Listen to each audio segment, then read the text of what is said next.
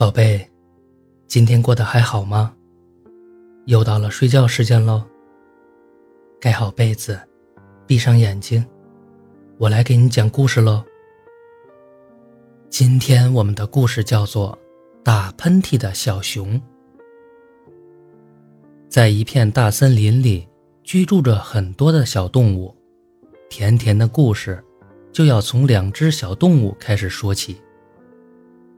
在一个阳光明媚的一天，小松鼠坐在树墩上看一本书，书上说：“每打一个喷嚏，就代表有一个人正在想你。”阿切！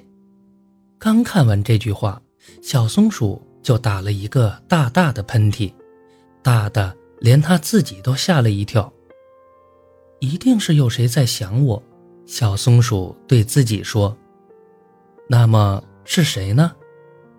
小松鼠想，一定是小熊，只有小熊才能导致它打出那么大的喷嚏。小松鼠放下书，朝小熊的家跑去。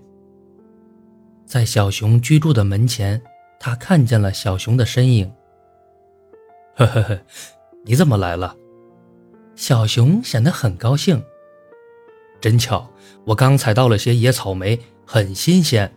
正想着拿去分你一些呢，小松鼠得意地说：“因为我打了一个很大的喷嚏，知道吗？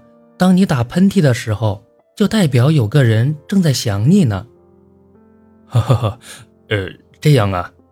小熊不好意思地挠挠头。小松鼠饱餐一顿草莓后，哼着歌儿回家去了。路过一片开满野花的绿草地时，小松鼠停住了脚步。这儿的花多美呀！小松鼠忍不住弯腰采了起来，不一会儿手上就捧了一大把。小松鼠把鼻尖凑上去闻了又闻，啊切！很突然的，小松鼠又打了一个超级大的喷嚏。手里的花束像是经过了台风肆虐，变得光秃秃一片。一定又是小熊在想我。小松鼠惋惜地看了一眼满地的花瓣转身又朝小熊住的地方跑去。啊，你来的正好！小熊看到小松鼠，照例表现得很开心。我刚才忘了问你了，周末有没有空去听夜莺的演唱会？我想我是有空的，小松鼠点了点头。那到时候见，小熊兴高采烈地说。